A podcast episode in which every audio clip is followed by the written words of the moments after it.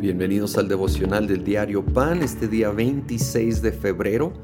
Vamos a Hechos 26.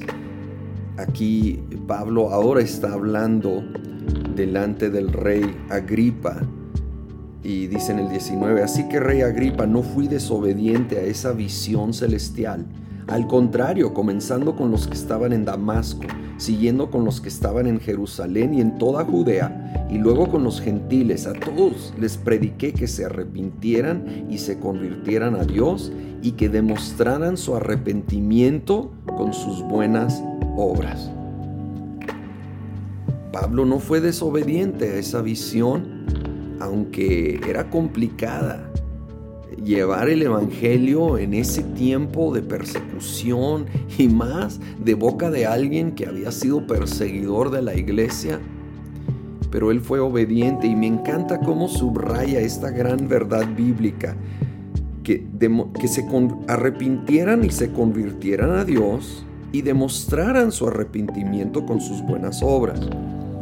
Las buenas obras no ganan la salvación Mismo Pablo fue inspirado a escribir en Efesios 2, 8 y 9 que no es por obras para que nadie se gloríe, o se jacte, sino que la salvación es por fe en la gracia de Dios. Pero ahí mismo en Efesios 2.10 dice que Él nos salvó para buenas obras.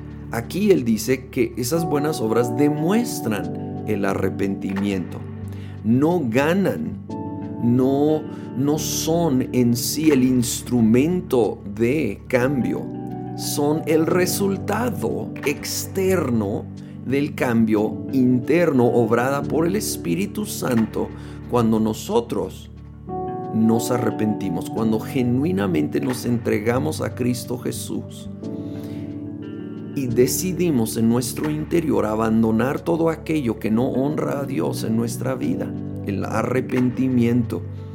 Y cuando es genuino, cuando es de corazón, entonces el Espíritu Santo va a provocar un cambio interno que nos va a llevar a poder hacer cambios externos.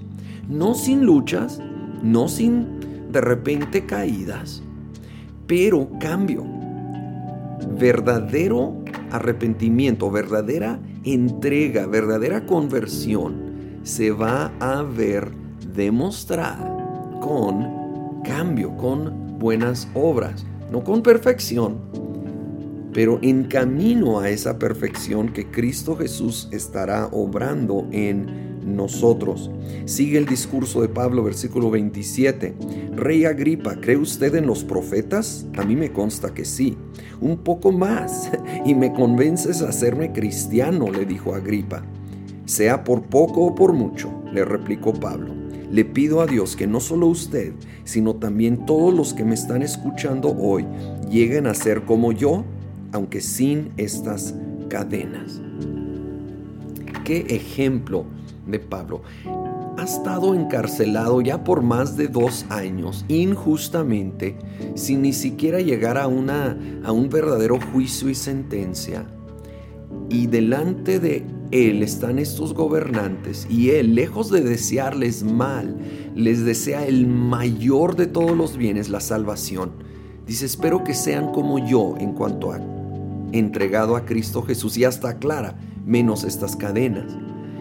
Él pudiera decir, quisiera que estuvieran encadenados, pero él ya había entendido y había rendido eso ante el Señor, que nosotros podamos tener esa actitud hacia todos los que nos rodean, sean autoridades o sea cualquier persona que tal vez nos ha hecho daño, tal vez no está obrando con justicia y que en nuestra carne, en nuestra naturaleza, queremos lo peor para esa persona, necesitamos llevar eso a la cruz y tomar esta actitud como tuvo Pablo.